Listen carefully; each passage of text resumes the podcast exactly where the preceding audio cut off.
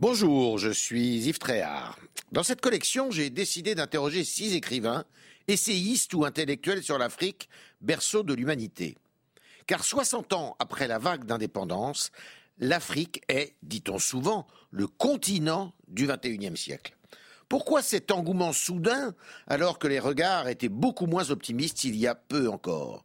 Mes invités se penchent sur les forces et les faiblesses de ce continent pluriel de 30 millions de kilomètres carrés qui comptera 2 milliards d'habitants en 2050.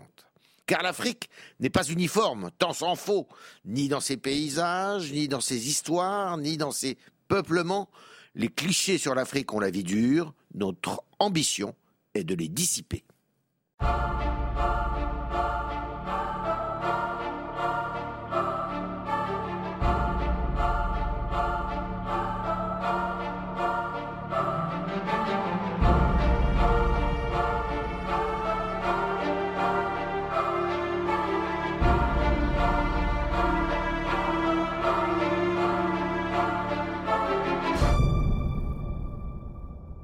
Lazare El Assomo, vous êtes euh, directeur euh, du patrimoine mondial de l'UNESCO et vous avez eu une phrase un jour que je trouve absolument magnifique. Vous avez dit euh, Je ne suis pas là pour préserver des pierres parce que ce qu'on préserve, c'est la vie. Qu'est-ce que vous voulez dire par là? Bah, C'est pour expliquer que quand on parle du patrimoine, on parle de ce qui définit euh, toutes les sociétés les de notre euh, humanité, les, sociétés, tout ce qui est vivant, tout ce qui nous permet de nous identifier, euh, que nous sommes des humains, que nous appartenons à différentes régions du monde et que nous avons toute une histoire. Et c'est cette diversité culturelle qui se reflète à travers le patrimoine. Et donc, quand on préserve le patrimoine, ben, non seulement on préserve toute cette identité, toute cette diversité plurielle euh, de ce qui constitue le monde. Mais on préserve aussi la vie, parce que c'est cette vie-là qui fait que nous pouvons nous mélanger, nous pouvons nous comprendre et dont nous pouvons promouvoir la paix. Vous prononcez le mot de paix, vous avez absolument besoin du multilatéralisme. C'est-à-dire qu'il faut que tout le monde soit autour de la table là. C'est essentiel justement pour, pour préserver ces, ces pierres et pour euh, faire en sorte que la vie perdure. Ben oui, parce que le multilatéralisme permet bah, de mettre des choses en commun et de se donner euh, des missions précises euh, qui permettent de régler euh, des questions fondamentales dans tous les domaines, dans le domaine de, de l'éducation, dans le domaine de la culture en particulier, et, et c'est aussi pourquoi le multilatéralisme ici est important aussi pour la préservation du patrimoine mondial. Alors quand on pense euh, au patrimoine, on pense beaucoup aux pierres, aux monuments, mais c'est aussi des paysages. Bah, c'est des, paysages, c'est pour ça que j'ai l'habitude de dire que euh, à la fois euh, les monuments sont importants, comme Notre-Dame ici à Paris, ou la Tour Eiffel, mais ce qui est aussi important, bah, c'est ce qui permet de comprendre comment les différentes sociétés bah, occupent un territoire et, à travers ce territoire-là le transforme et ce qui permet qu'ils s'identifient à ce lieu et préservent leur culture. Donc c'est pour ça que les paysages culturels sont très importants. Et ça façonne la culture de chaque peuple? Non seulement ça, ça la façonne, mais ça permet de mieux la comprendre et de la partager. C'est aussi ce qui nous intéresse le plus. C'est pas simplement de se focaliser à comprendre comment on la façonne, mais surtout à partager et à partager surtout les messages euh, qui sont très importants, qui sont en fait les messages d'universalité. Pourquoi euh, il y a si peu de sites, de monuments, de biens culturels qui soient inscrits au patrimoine mondial et qui proviennent d'Afrique? Alors, euh, si j'avais une réponse très claire, je pense qu'on aurait déjà réglé la question. Mais nous avons essayé de comprendre ce qui s'est passé euh, depuis que les premiers sites ont été inscrits euh, sur la liste du patrimoine mondial. Il faut savoir que... C'était quand ça? En 1978. D'accord. Hein, parce que la Convention du patrimoine mondial, qui permettait justement l'inscription des sites au patrimoine mondial, a été adoptée en 1972, donc six ans après, ce principe de, liste du patrimoine mondial a commencé à accueillir des premiers sites. Il faut dire que dans ces premiers sites, il y avait des sites africains. Alors, par la suite, cela peut s'expliquer par la nécessité d'abord de mettre en place un nombre de politiques pour mieux les identifier, ces sites en Afrique. Et il faut dire qu'à ce moment-là, certaines régions du monde, comme, comme l'Europe, ont, elles, commencé à proposer un peu plus de sites parce que les professionnels étaient déjà formés, des politiques de préservation du patrimoine avaient déjà été mises en place, alors que dans certaines régions sous-représentées aujourd'hui, ce processus commençait. Et voilà un peu comment l'écart s'est creusé.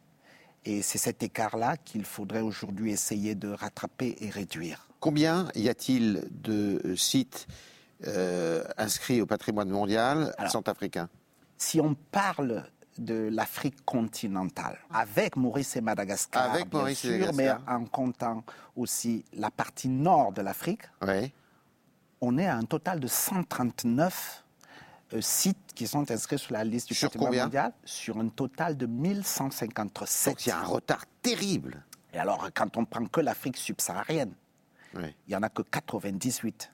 Donc l'écart est quand même euh, assez important. Et lorsqu'on sait qu'en même temps, cette Afrique regorge d'une euh, incroyable richesse euh, de patrimoine qui mériterait un jour de rejoindre la liste du patrimoine mondial, on se rend compte qu'il faut y accorder une attention particulière aujourd'hui pour aider les pays africains à mettre en place euh, les politiques et à former des professionnels qui pourraient non seulement les gérer, non seulement les préserver, mais aussi préparer les dossiers pour les proposer pour candidature au patrimoine mondial. Alors je crois savoir qu'il y a une école qui s'est constituée au Bénin une école du patrimoine africain, non? Et l'école du patrimoine africain existe, et d'ailleurs c'est une excellente chose aujourd'hui que des professionnels... Depuis peu de temps, hein, je crois. Oui, puissent euh, aller se former, puissent se former en Afrique. Et c'est au Bénin hein, que ça se passe. Hein. Et il faut encourager. C'est au Bénin aujourd'hui cette école. Il y en a une autre qui, a, euh, qui existe au Kenya mhm. pour les pays anglophones. Mais il faudrait encourager le développement de, de ce type d'institutions de formation professionnelle euh, pour former de plus en plus de professionnels, pas simplement pour le patrimoine euh, matériel ou immatériel, mais aussi pour la préservation des musées, pour la lutte contre le trafic illicite et, et, plein d'autres qui sont importantes, Alors, et la préservation des identités. Deux choses euh, en termes de, de, biens culturels et de monuments. Qu'est-ce qu'on peut recenser? Qu'est-ce qu'il y a? Il y a les pyramides de Gizeh, j'imagine il y a la prison de Robben Island. Qu'est-ce qu'il y a d'autre? Vous en avez cité euh, certaines qui sont euh, euh, assez extraordinaires, que l'on ne peut pas ne pas visiter. Mais aussi, quand on regarde le reste de l'Afrique, si on va par exemple au Sénégal, on va, on va aller voir l'île de Gorée, qui est quand même importante, ou, l'ancienne ville de Saint-Louis, et un peu plus loin, la petite, un petit pays comme la Gambie qui a, qui a l'île de James Island, qu'on appelle l'île de Kunta Kinte, qui est assez importante. Et si on traverse euh, une partie de, de l'Afrique et qu'on se retrouve en Afrique de, de l'Est, en Éthiopie, vous avez des sites importants comme la Libella. On peut descendre même un peu plus bas euh, en Afrique australe. Euh, ou même au Zimbabwe, par exemple. Donc, vous avez le Grand Zimbabwe. Et alors, je, peux vous en citer beaucoup, mais qui ne sont pas simplement des monuments, mais qui sont, aussi, des sites. Qui sont aussi des sites.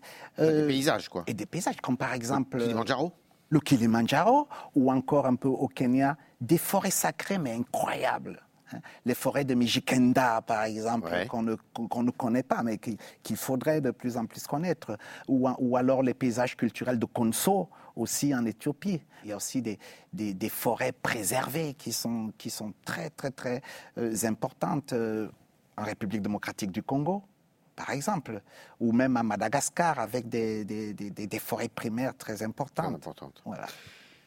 Il y a beaucoup de sites aussi, il faut le dire, qui sont euh, menacés par la guerre, qui sont euh, menacés par euh, le réchauffement climatique, comment préserver tout ça. Et notamment, vous avez beaucoup œuvré vous-même, d'ailleurs, personnellement, à Tombouctou, au Mali, ou pays en guerre, pour préserver eh bien, les manuscrits de Tombouctou ou les mausolées aussi de, de, Tombouctou. Comment vous avez fait pour essayer de préserver tout ça de la guerre et des ravages des attaques djihadistes? D'abord, vous, avez raison de dire aujourd'hui que euh, le patrimoine mondial est de plus en plus euh, menacé par certains dangers, comme les guerres, hein, les conflits armés. Qui, qui font que le patrimoine est, est détruit. Et ça, c'est quelque chose de terrible. Et l'une des grandes particularités du concept de, du patrimoine mondial, c'est que quand le patrimoine est, en danger et détruit, bah, la communauté internationale se mobilise pour euh, essayer de préserver ce patrimoine parce qu'il n'est pas simplement important pour les, euh, le, pays, en question, mais il est un patrimoine de l'humanité, donc il est important parce qu'il raconte l'histoire de notre humanité. C'est ce qui s'est passé effectivement avec Tombouctou, une ville euh, millénaire comme, comme celle-là, où il y a eu une université au XVe siècle, où euh, beaucoup euh, d'érudits venaient apprendre. venaient apprendre, et où il y a eu un centre intellectuel très important avec une production non seulement de, de, manuscrits, dont certains sont scientifiques, assez importants, écrits en arabe, et ah, aussi des, centres, un centre religieux. Et c'est pour ça que les mausolées auxquels les populations étaient attachées euh, et euh, étaient importants à préserver. Parce que sans ces, mausolées, ça allait être la complète déstructuration d'une vie sociale qui a, qui a été préservée euh, depuis le XIe siècle. Ouais, terrible. Jusqu'à ce jour. Extraordinaire. Et, ça, c'était important. Et à côté de, de ce danger qui est la destruction du patrimoine en, période de conflit armé, euh, on a aussi ce phénomène du changement climatique. Pour les manuscrits de, de Tombouctou, ils ont été euh, transportés en voiture. Comment ça s'est passé? La ah nuit? Comment vous avez fait pour échapper justement à la menace djihadiste? Alors, euh, d'abord, ça a été une initiative incroyable des communautés de Tombouctou. Des villageois, en fait Non, mais de, de ces groupes euh, qui étaient à Tombouctou euh, et qui préservaient eux-mêmes déjà euh, les manuscrits de leur famille. D'accord. Et qui se sont rendus compte que ces trésors qu'ils avaient hérités bah, de leur famille, qui montraient que leurs ancêtres avaient été des, des grands intellectuels, qui avaient contribué au développement de, de, cette ville et son rayonnement, bah, n'avaient pas envie de les perdre.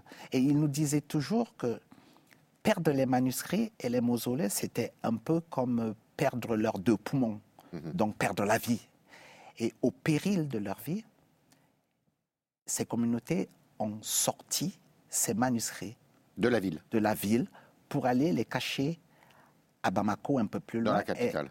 elles ont sorti près de 400 000 manuscrits en très peu de temps, au péril de leur vie. C'était quelquefois à Dodane, au départ, pour sortir. Ensuite, les pirogues euh, jusqu'à Mopti. Et après, euh, continuer euh, par la voie, par, par, la route. Voilà, heureusement. Beaucoup d'entre de, ces manuscrits ont été préservés, mais on en a quand même perdu plus de 4000 manuscrits parce que certains ont été brûlés et certains ont été volés.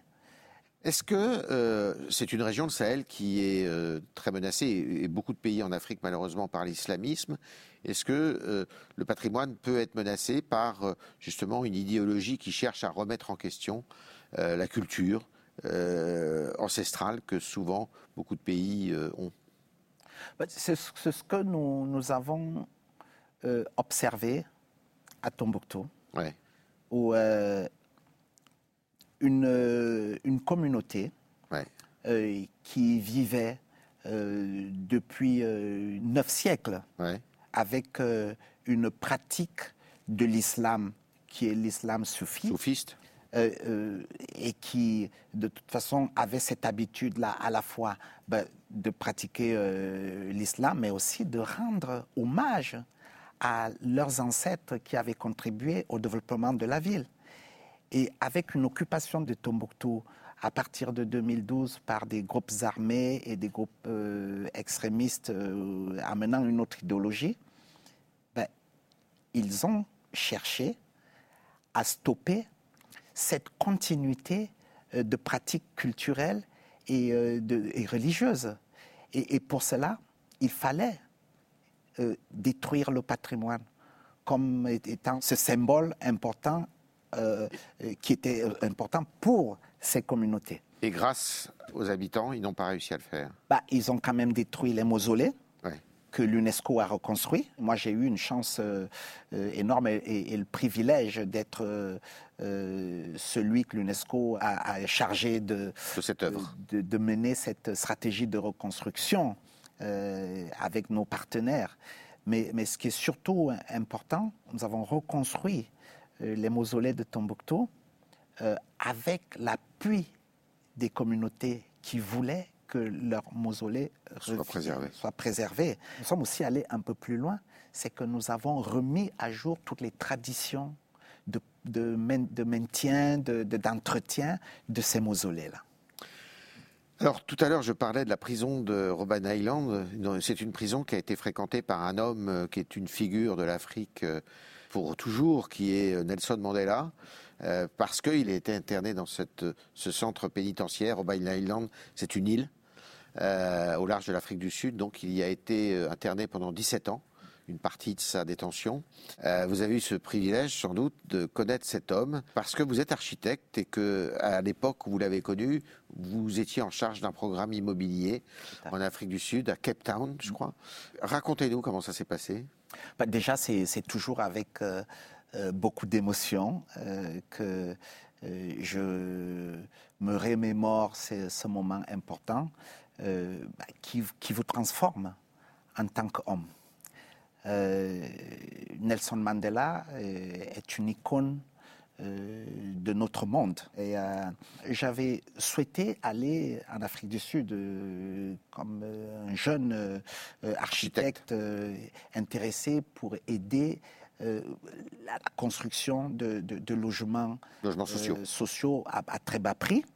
Et j'avais envie d'aller euh, contribuer à ce programme de reconstruction, de développement que le président Nelson Mandela avait lancé quand il a été élu pour reconstruire, pour donner des logements à un million de personnes en Afrique du Sud qui avaient vécu l'apartheid.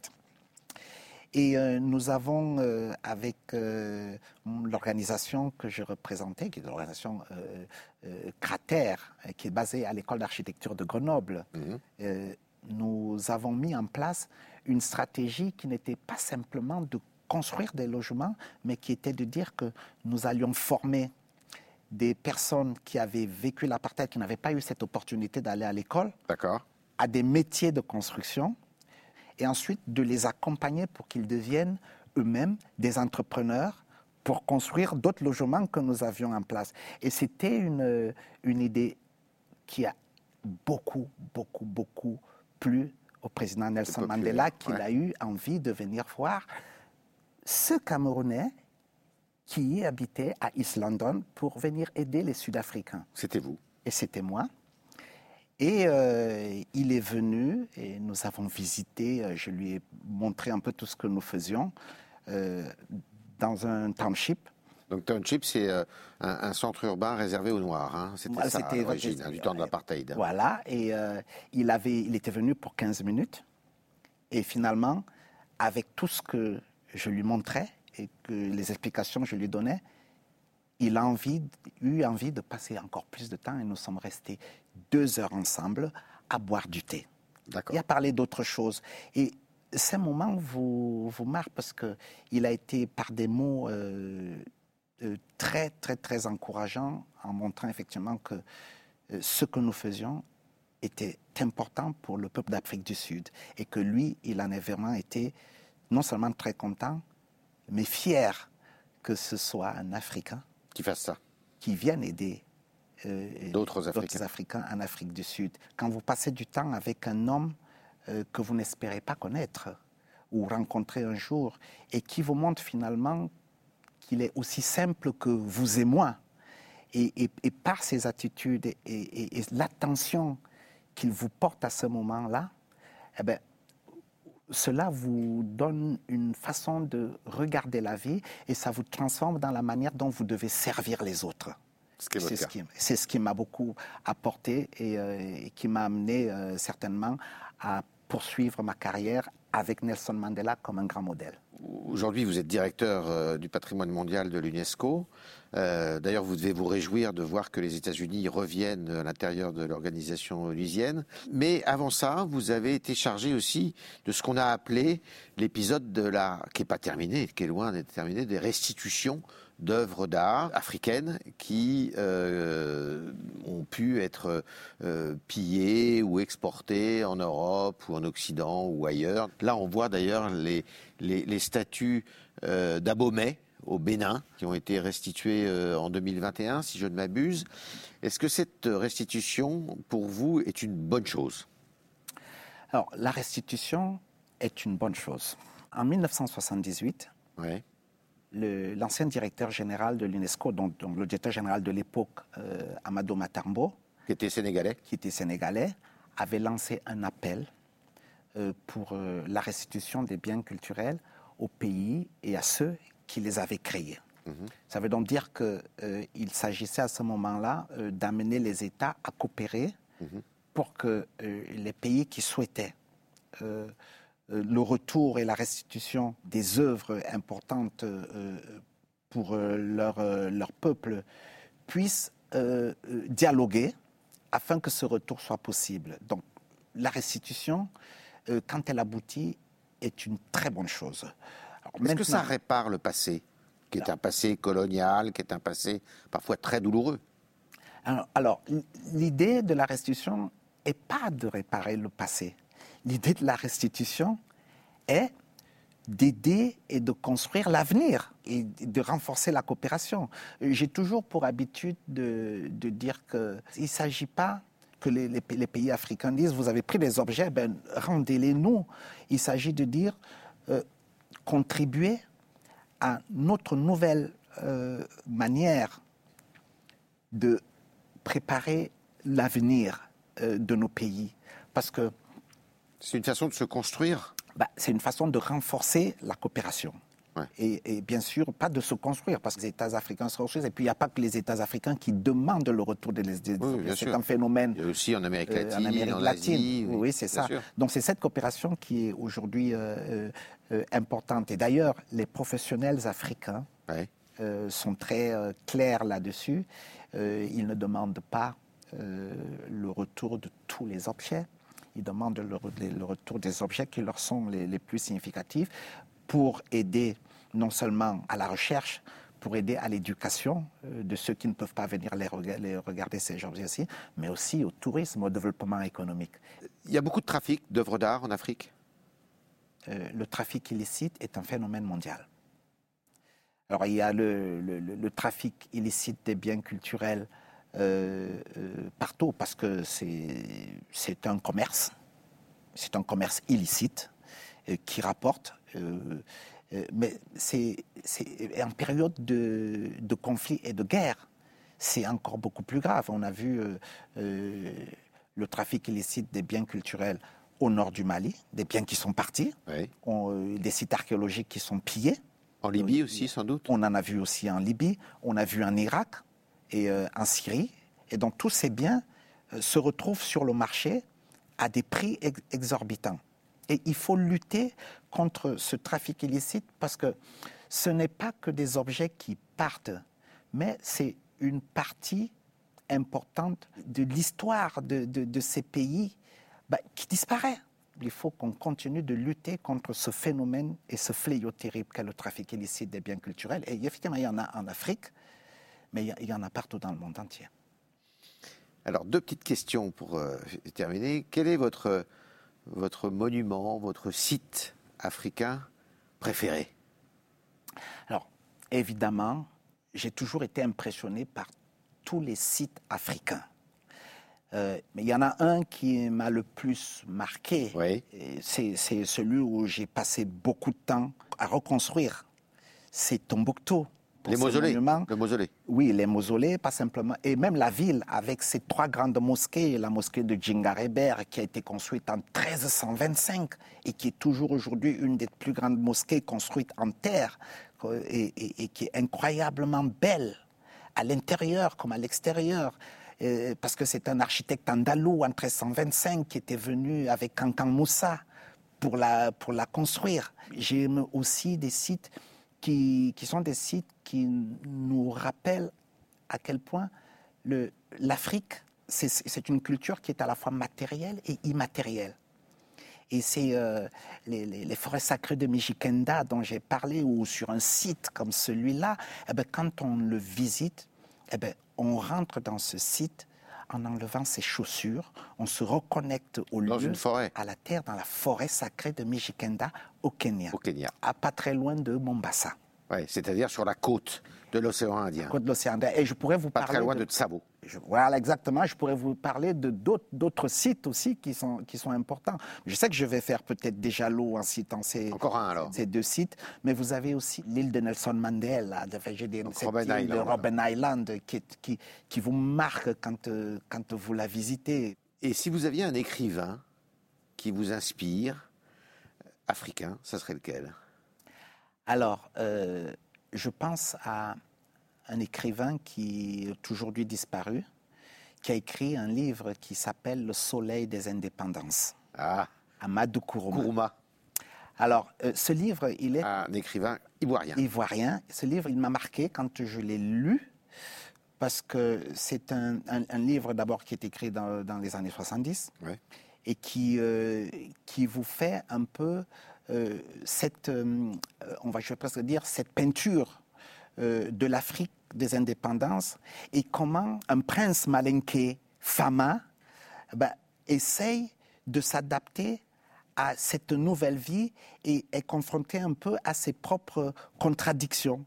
Et c'est intéressant parce qu'en même temps, euh, il y a des, des, questions politiques qui arrivent, qui sont toutes nouvelles, mais il y a aussi le nécessaire besoin de retrouver un peu toute son histoire, qui était euh, une histoire culturelle, et puis ses traditions.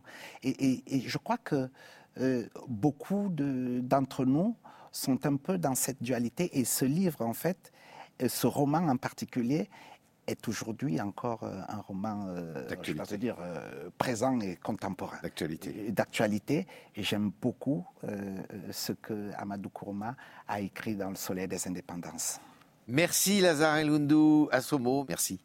Plaisir, merci beaucoup.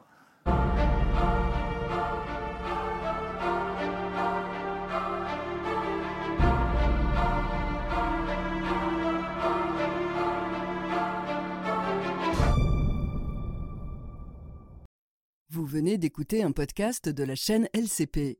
Retrouvez nos autres programmes sur votre application Apple Podcast, Spotify ou Deezer et les replays de nos émissions sur le site lcp.fr et notre chaîne YouTube. À bientôt!